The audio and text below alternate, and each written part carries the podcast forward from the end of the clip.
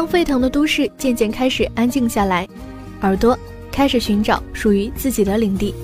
你还好吗？好久不见。讲述心灵的成长，分享生活的体会，寻找人生的真谛。我们要有一双善于发现的眼睛去看，保持一颗好奇的心去探索、去发现。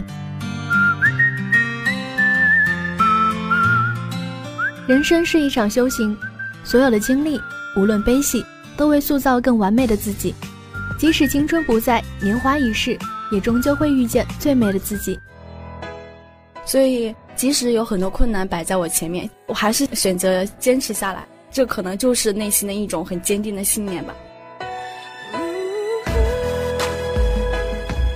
每一次的会客之旅，都是一次新的探索，都是一次与新的交流。时间却可以成为你最好的朋友，因为有过经历，有过体验，才能够懂得让从容、自由和幸福常驻心间。无论生活和时间会让我们失去什么，永远都不要失去你自己。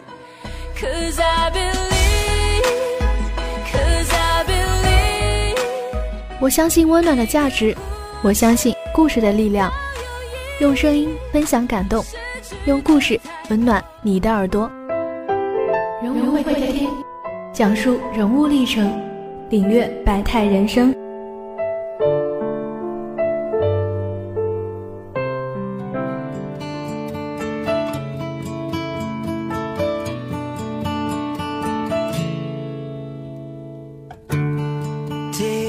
讲述人物历程，领略百态人生。亲爱的听众朋友们，大家中午好。欢迎大家在每周二的中午收听我们的人物会客厅节目，我是洛西亚。在上一期的节目中，我们为大家邀请到了我校大三会计专业的聂娜娜学姐来分享她的兼职故事。而今天呢，我们邀请到了来自工商管理专业大二的柯燕学长来做客我们的人物会客厅。他是一名创客，也是一位支教老师。一小段音乐过后，请他来为我们分享他的故事。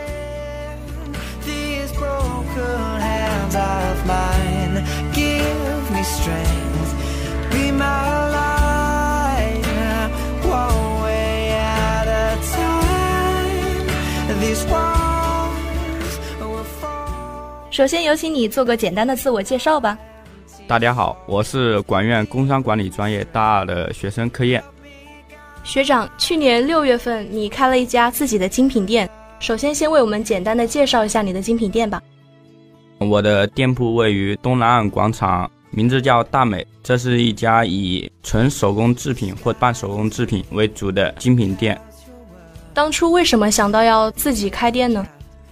当然，最主要原因是社团竞选的失败吧。我大一的时候是在学校的手工社，如果当上会长的话，我可能会在。社团学习创业之间犹豫不决，可能不会创业，但是竞选失败更加坚定了我创业的决心。最终在去年六月份开了这家店。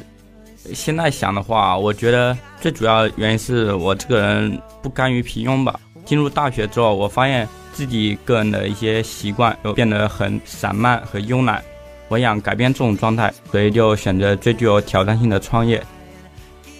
其实创业的话。风险也挺大的，有没有想过失败了会怎么样呢？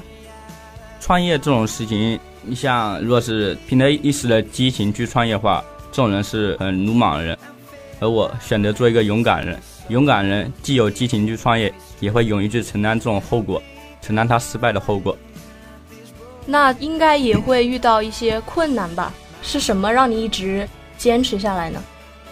困难的话。困难主要在刚开始开店的时候，实际上我手上拥有的资金只有一万多，相信大家都知道，一万多去开一个店铺的话，实际上就是空手套白狼，很不容易的。但是我当时就是凭着这一万多，把店铺拿下来了。店铺已经开之后，刚开始父母、老师都不同意，但是已经开起来之后，父母也没有办法，然后他们资助我一些钱，我再想一办法弄一些钱，就资金方面初期的资金就准备的差不多了。刚开始的时候，因为是自己一个人开的，也没有那么多钱请兼职，所以那时候自己真的是很辛苦，经常弄到晚上一两点左右吧。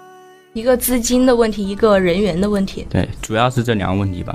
至于我是如何一直坚持下来，实际上这个问题话很简单，主要就是靠自己个人的坚持和毅力。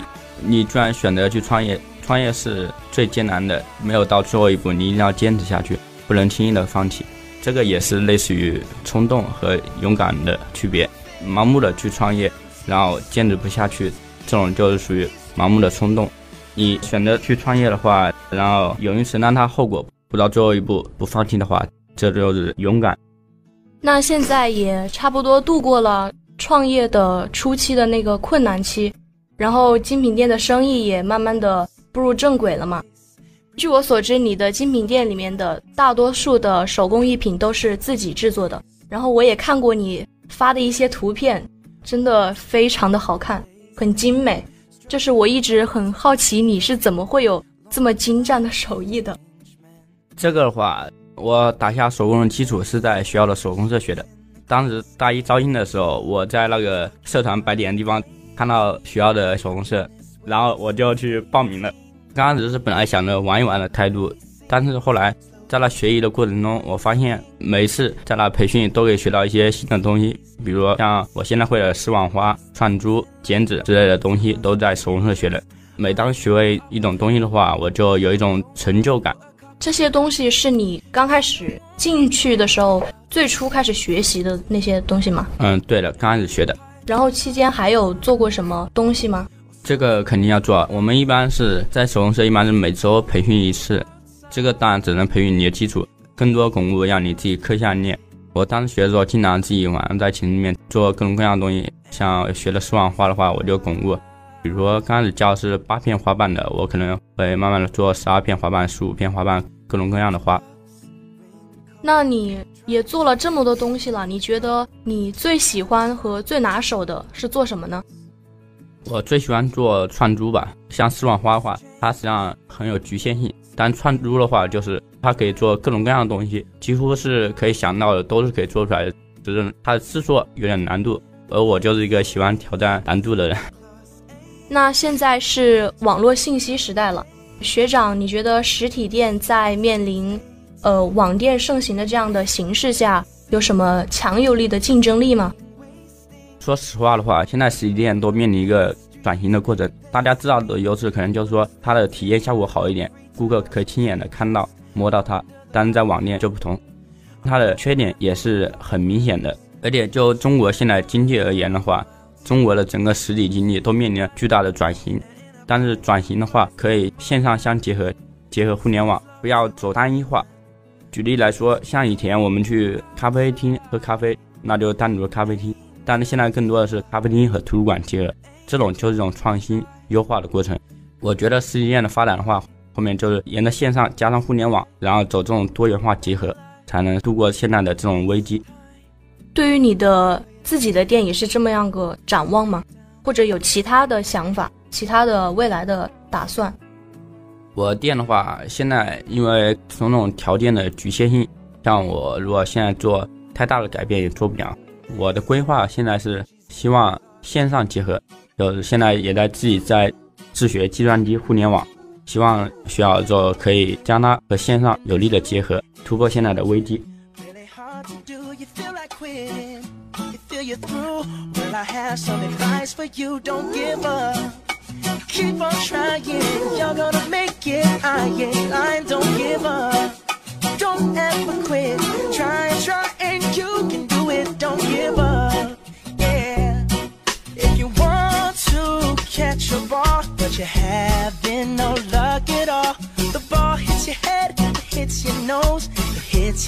Your chin and toes. Well, try and try and try again. Keep on trying and soon then you'll put your hands out in the air. You'll catch that ball, yes, this I swear. Don't give up. Keep on going, you're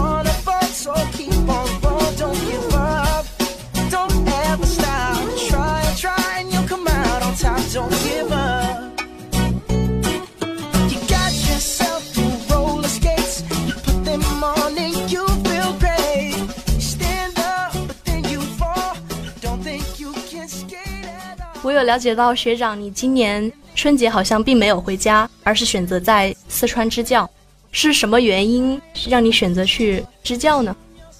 刚开始的时候，实际上我是本来准备今年寒假去好好玩一下的，然后在各个贴吧里面，就那种旅游啊、穷游之类贴吧里面搜，然后突然发现一个支教吧，我进去看了之后，顿时就觉得我寒假去支教的话，比去旅游更有意义一点，所以就想着去支教。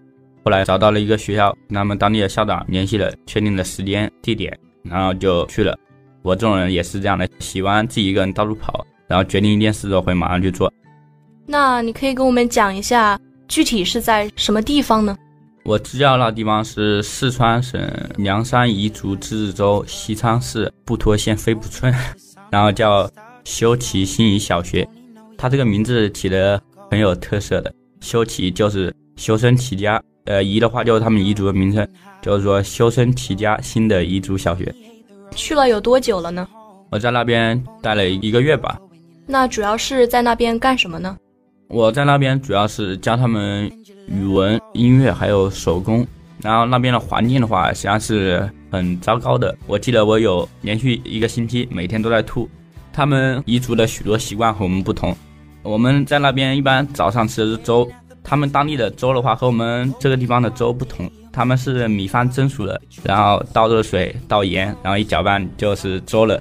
吃这个吃的一点都不习惯，刚开始还好，但是后面一段时间都吃的是严重的反胃。那你在那边支教的话，最难忘的事情是什么呢？最难忘的，我记得我班上当时有个男生，我现在都记住他的名字，他叫赤黑泥冰。他有次请假回家去。当他头发很长的，然后来了之后，头发就相对来说理了一下，但头发理得很乱。我当时就呃笑嘻嘻的问他，谁给你剪的头发剪这么乱？他跟我说是他奶奶剪的，然后还补充了一句，他奶奶只有一只手。因为当地的话，实际上尤其是那个学校，许多孩子都是孤儿。我当时听了之后，心里面就是不知道是激动还是什么，反正就是有一种情感，很伤感吗？嗯，对，是觉得很伤感。那你？离开的时候是带着怎样的心情的呢？离开的心情实际上对我们所有人来说都应该是很复杂的。离开那天实际上我们都起得很早，六点多就走的。孩子们的话都是七点二十会吹起床号，我们六点多走，原因很简单，就是不想让他们看到我们走。嗯，一方面是我们如果看到了他们的话，可能就相互之间情绪会控制不住；另外一方面，我们是不想影响孩子们的情绪。然后后面还在那留下来的老师的话，不会给他们添加麻烦。在支教那个地方，每天面对的是一群带着笑容、很天真的孩子们，我觉得很快乐。然后突然的，现在要走的人肯定是很不舍的。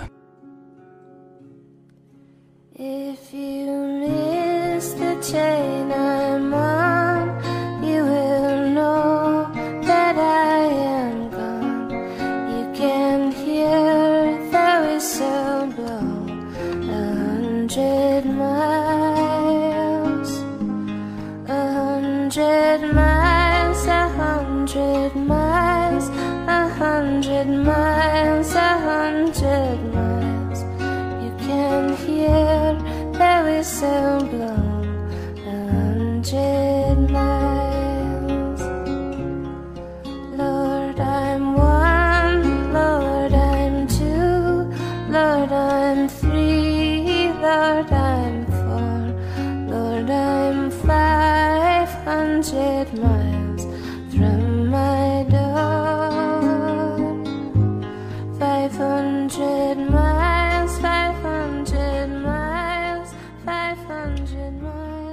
前面也聊了这么多了，就是学长你的工作，还有你的支教的经历。那我们现在来聊一下你的校园生活吧。可以啊。你平常是怎么协调你的工作和学习时间的呢？就宏观来说，学习的话，像我是工作的话是每天看店的，看店的时候没有人的时候，我可以自己在那看一下书，用电脑看一下课程，学一点东西。协调的话，像我在校园学习方面协调的不是很好。这可能是每个人侧重点不同，像有的人比较喜欢校园里面的学习，所以他会花很多时间在课堂和图书馆上。但是我这个人性格的原因，更多喜欢在外面到处奔波。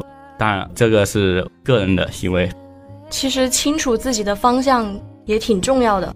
是的，每个人要确定自己的方向，沿着自己的方向发展，没必要别人做什么你也做什么。你不适合这方面的，你就找个其他的出路，没有必要非要千篇一律的沿着别人的脚步来走。那学长，你现在有什么最想完成的梦想还没有完成吗？我本来以前是想着写小说的，但现在我想的是，我现在在自学编程，我希望是在大三之前把一些编程要学的那些东西都差不多精通了之后，我准备去开发一款移动软件，我想弄兼职方面的。那祝学长梦想成真，谢谢。那学长毕业后有什么打算没有呢？打算的话，我现在没有想什么，我觉得计划是跟不上变化的。我要看我毕业之前是什么样的情况。如果毕业之前，如果我创业创的比较成功的话，肯定会继续坚持创业；如果毕业之前我创业失败了，那个时候就可能会选择去就业，重新打一下基础。